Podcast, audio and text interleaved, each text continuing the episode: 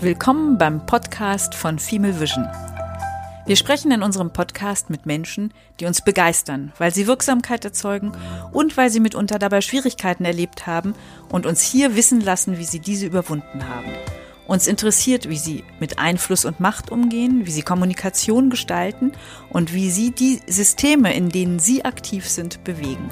Wir sind Gudula Merchert-Werhan, Katharina Eucken und Marlene Nebelung.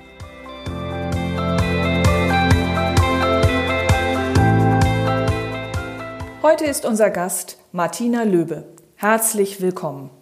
Vor mir sitzt eine Frau, die sich mit Fragen der Schienenlogistik bestens auskennt. Martina Löbe hat Geografie studiert und ist auf diesem Wege zur Verkehrslogistik gekommen. Nahverkehr, Fernverkehr, immer die Schiene. Das ist ihre Passion und so ist sie heute nicht nur Mitarbeiterin der Deutschen Bahn, sondern engagiert sich bei Women in Mobility und vielen anderen Themen der Logistik. In Bewegung war sie auch, als sie sich 2014 für ein Jahr mit dem Fahrrad auf den Weg machte, Neuseeland zu erkunden. Eine prägende Erfahrung in ihrem Leben. Sie hat sie gestählt und unabhängig gemacht. Gestählt für das Arbeiten in einer Männerwelt, in 2020 wurde sie von der transformativen Urban Mobility Initiative als Remarkable Woman in Transport ausgezeichnet. Hören wir uns an, wie sie ihren Weg gegangen ist und sich zu der entwickelt hat, die sie heute ist. Ich bin Martina Löbe. Ich arbeite im Schienenverkehr. Und dass ich im Schienenverkehr arbeite, das war eine Überraschung für mich. Ich habe im Studium lange Zeit nicht wirklich gewusst, in welchem Bereich ich später mal arbeiten will. Und eine ganze Zeit lang war es irgendwie das Feld von ja Landschaftsökologie, Nachhaltigkeit, Naturschutz, Umweltschutz. Bis ich irgendwann ein Erlebnis hatte, bei dem ich mich dann gefragt habe, zum Teufel will ich damit mein Geld verdienen? Und Verkehrsgeografie, Verkehrswesen hatte ich zu dem Zeitpunkt bereits auch als Teil des Studiums. Und dann habe ich gesagt, okay, dann gucke ich mal, weil Verkehr, denke ich, ist ein Zukunftsfeld. Und dann habe ich mich für Praktika beworben. Und über ein Praktikum bin ich zum Schienenverkehr gekommen. Und was mir ein Dozent als, oh, das könnte ein trockenes Thema sein, angekündigt hatte, stellte sich für mich als mein zukünftiges Arbeitsfeld heraus. Ich war begeistert. Es wurde das, es wurde der Nahverkehr auf der Schiene, ähm, der seit ein paar Jahren äh, über Ausschreibungen vergeben wurde zu dem Zeitpunkt. Etwas, was sich mittlerweile ähm, viel weitreichender etabliert hat. Und über dieses Praktikum bin ich dann konsequent meinen Weg gegangen. Habe ein weiteres Praktikum gemacht bei einem anderen Akteur, der in diesem Ausschreibungsgeschäft tätig ist. Und äh, so bin ich dann auch nach meinem Studium in dem Bereich geblieben und habe dann wiederum mir eine weitere Perspektive angeeignet. Und das war einer der Jobs, die mich vielleicht auch mit am stärksten geprägt haben zu Beginn. Gerade auch mit Blick auf das Thema Diversität und äh, was es braucht, damit Teams funktionieren. Das war beim Schienenfahrzeughersteller. Und diesen Job habe ich aufgegeben, da ich mir ein, ein, ein großes Bedürfnis erfüllen wollte. Und dieses Bedürfnis war an, äh, hatte, hatte auch noch einen, einen Zeitfaktor, nämlich einen, einen begrenzenden Zeitfaktor, nämlich mein Alter, ein ganz spezifisches Alter. Ich wollte noch mal auf Reisen gehen. Im Studium habe ich immer gearbeitet, egal ob es in einem Praktikum war oder dann eben im nächsten Praktikum oder eben ja wirklich jeden Monat, um mir meinen Lebensunterhalt mit dazu zu verdienen. Und insofern hatte ich nie das Studium, in dem ich ähm, die hab die Seele baumeln lassen und gereist bin. Und das habe ich dann nachgeholt.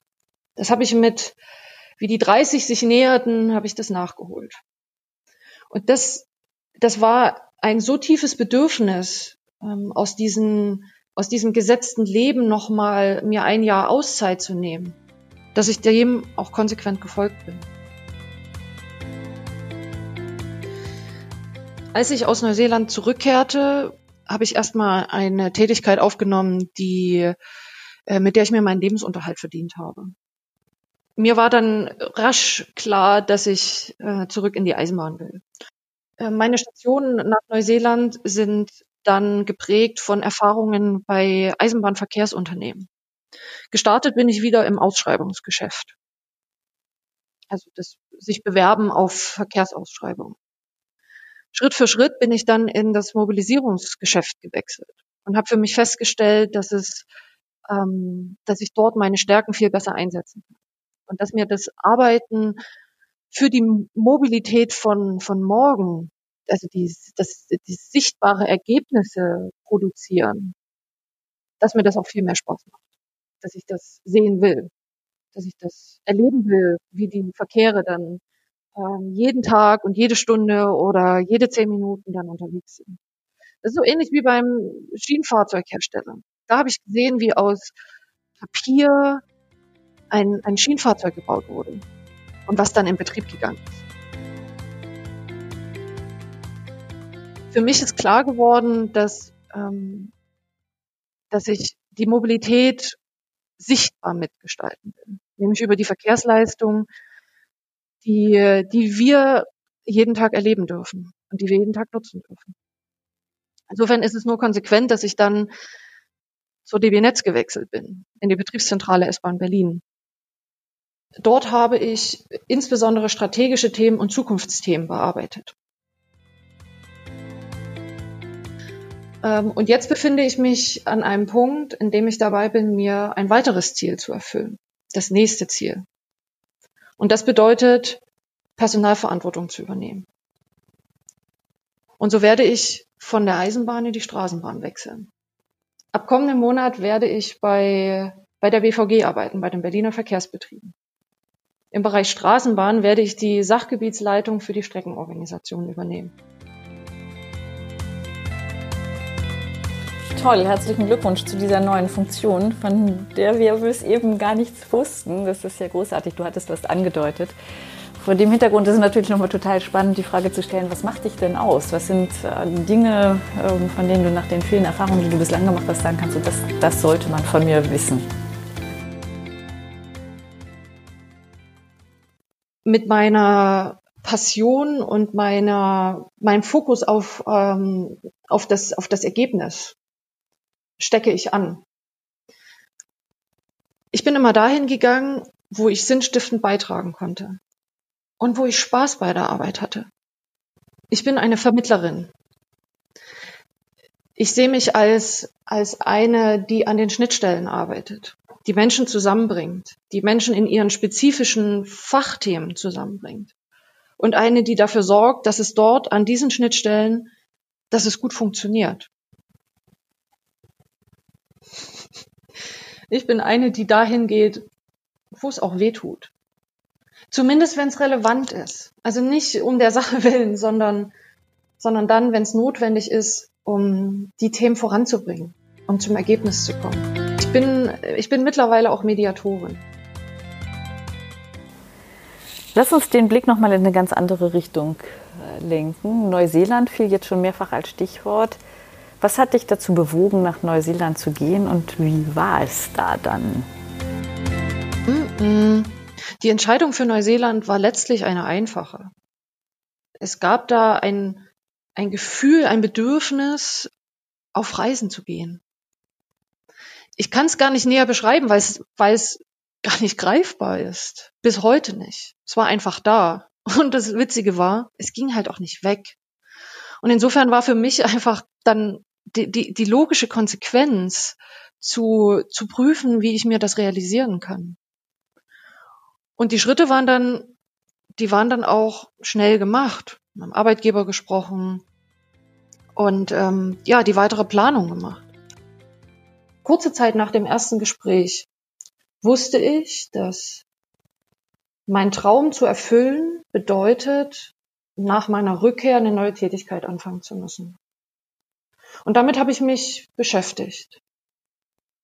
Und das Bedürfnis, nach Neuseeland zu gehen, das war so groß, dass ich, dass ich bereit war, diesen Job aufzugeben, obwohl ich diesen Job sehr gerne gemacht habe und ein hervorragendes Team hatte, mit dem ich zusammengearbeitet habe. Das war also ein ganz mutiger Schritt, aber auch ein Schritt, der tatsächlich aus dem tiefen Herzen kam. Aus unseren Vorgesprächen weiß ich darüber hinaus, dass es mehrere Schlüsselmomente in dieser Phase gab. Lass uns die doch auch noch mal hören. In beruflicher Hinsicht hatte ich ähm, ein, ein Schlüsselerlebnis ähm, als Work-and-Travelerin. Ich habe im Hotelgewerbe gearbeitet und die, das atmosphärische Ganze, was ich dort wahrgenommen habe, hat mir gezeigt, wie wenig Menschen dort bedeutet haben. Menschen waren dort nur Arbeitskräfte, waren billige Arbeitskräfte. Das ist in Sprache und in, in Umgang ist das, ist das deutlich geworden. In diesem Job hat es mir die Augen geöffnet, wie wichtig es ist, ähm, Menschlichkeit zu leben und äh, den Menschen zugewandt zu sein. Und Menschen nicht als Ware oder als, als billige Arbeitskraft zu sehen, ähm, die man einfach austauschen kann, die nichts wert sind, sondern dass jeder Mensch mit seinen Eigenschaften wertvoll ist. Als Mensch und als Mitarbeiter, als Teamkollege. Mhm. Äh, neben der beruflichen Erfahrung hat mir Neuseeland als Ganzes auch ganz viele wunderbare Erlebnisse gebracht. Und auch Erlebnisse, bei denen ich ja ordentlich zu tun hatte, mitunter auch ordentlich gekämpft haben. Und sei es, dass es Wind und Wetter gewesen ist. Denn als Radfahrerin war ich den Elementen jedes Mal ausgesetzt, wenn ich draußen war. Ich bin zurückgekehrt und habe dann erst mal gemerkt, wie sehr ich mich verändert habe. Was früher gepasst hat, das passte irgendwie nicht mehr. Das heißt, es war dann eine spannende Zeit, in der ich das Delta gesehen habe, wie ich mich verändert habe. Das heißt also, ich bin aus einer Zeit der, des Wandels in eine neue Zeit des Wandels gekommen. Und das hat mich überrascht. Das kam für mich unvorbereitet. Wie bist du denn aus diesen Erfahrungen des Fremdseins in dem ehemals Vertrauten zu dem Thema Woman in Mobility gekommen? Dass ich die Woman in Mobility in Berlin mitgegründet habe, ist, denke ich, auf mehrere Aspekte zurückzuführen.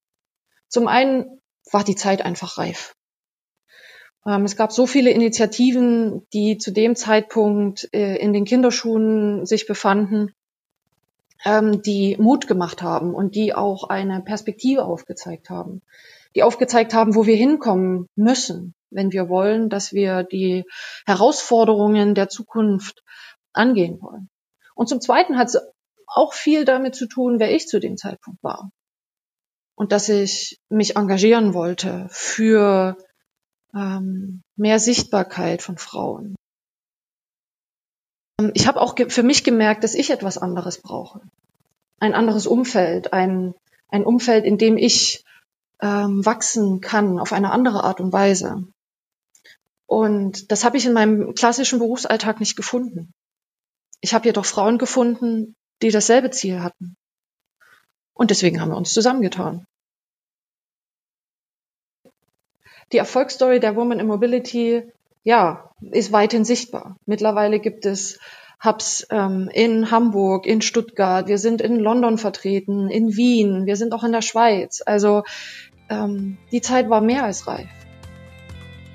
Wie sind denn eigentlich die Reaktionen von den Männern auf die Women in Mobility und wie gelingt es euch, auf Augenhöhe gemeinsam in dieser Initiative zu arbeiten?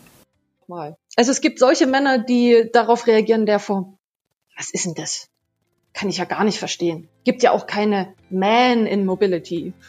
Wo ich dann gerne mal sage, Mobility are man. Denn Mobilität ist von Männern gemacht, aus der Perspektive für Männer. Und es gibt, es gibt genug Untersuchungen, die zeigen, dass ähm, eine andere Form der Mobilität nicht nur möglich ist, sondern dass sie auch notwendig ist. Es gibt jedoch auch eine ganze Menge Männer, die das gut finden und die das unterstützen und die dafür, die dafür stehen, dass dass Diversität gelebt wird, dass ähm, Frauen mehr in Führungspositionen kommen. Und die freuen sich natürlich darüber, dass es die Initiativen gibt, weil wir darüber auch ihnen Lösungen anbieten können. Wir sehen uns gemeinsam als Unterstützer für die gemeinsame Sache. Was sind denn die Themen, die nach deiner Erfahrung und aus eurer Sicht dringend bewegt werden müssen? Ich bin überzeugt, dass es in vielen Punkten eine Frage von politischen, wirtschaftlichen und gesetzlichen Randbedingungen. Kita-Öffnungszeiten, überhaupt Kitas zu haben, also ausreichend Kita-Plätze zu haben, dass die Öffnungszeiten auch entsprechend sind. Da habe ich den Eindruck, da waren wir zumindest in einem Teil der deutschen Staaten schon mal weiter. Was sind Erfolgsfaktoren, Schlüsselelemente dafür, dass das auf Augenhöhe agieren aus deiner Erfahrung funktioniert? Aus meiner Sicht braucht es ein Neugierigsein für die Welt des anderen Geschlechts. Und nicht nur die Welt des anderen Geschlechts, sondern für Menschen, für die Individualität von Menschen. Und zwar losgelöst von den Schubladen, die wir in unseren Köpfen haben. Das ist ganz menschlich, dass wir das haben.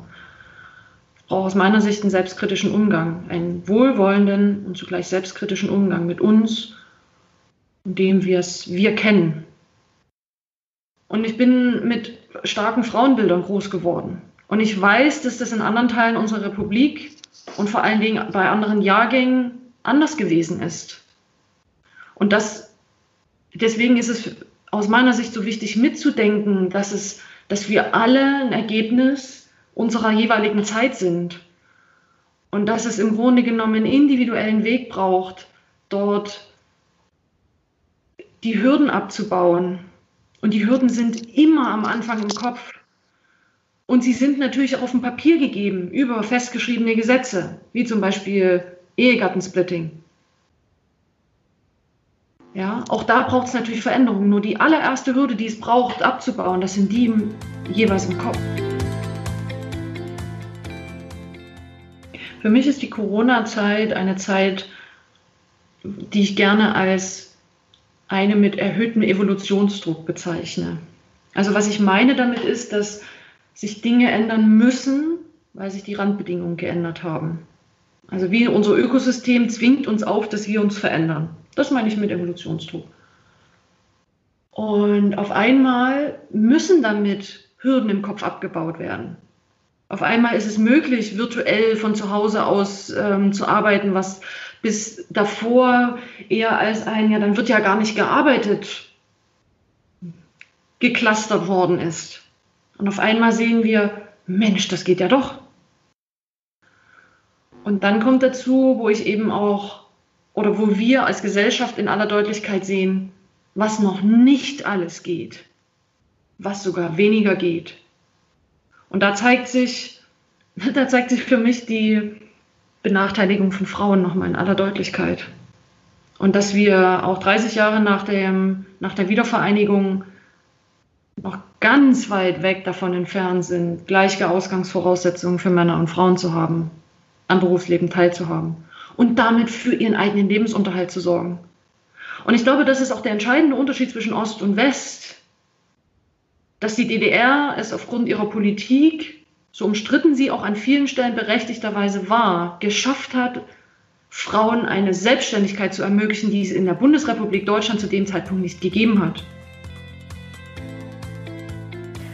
Sehr klare Worte, danke. Zum Schluss nochmal der Blick zu dir persönlich. Möchtest du Vorbild sein und wenn ja, für wen? Ich möchte Vorbild sein für die jungen Frauen, die jetzt im Studium sind. Und für die, die dort hinkommen wollen, also für die jungen Mädchen. Ich möchte genauso Vorbild sein für, für all diejenigen, die ihren Träumen folgen wollen, ihren Bedürfnissen. Ich möchte auch Vorbild sein für diejenigen, die immer wieder hören, du musst das so machen oder ich erwarte von dir dieses oder jenes gerade mit Blick auf den beruflichen Werdegang und, und das, was, was diesen Menschen wichtig ist. Vielen Dank, Martina. Und was ist sowas wie dein Abschlussappell? Lasst uns neugierig sein, jenseits dessen, was, was unser Weltbild ist und was wir glauben, wie es zu sein hat. Lasst uns neugierig sein für anderes und Neues.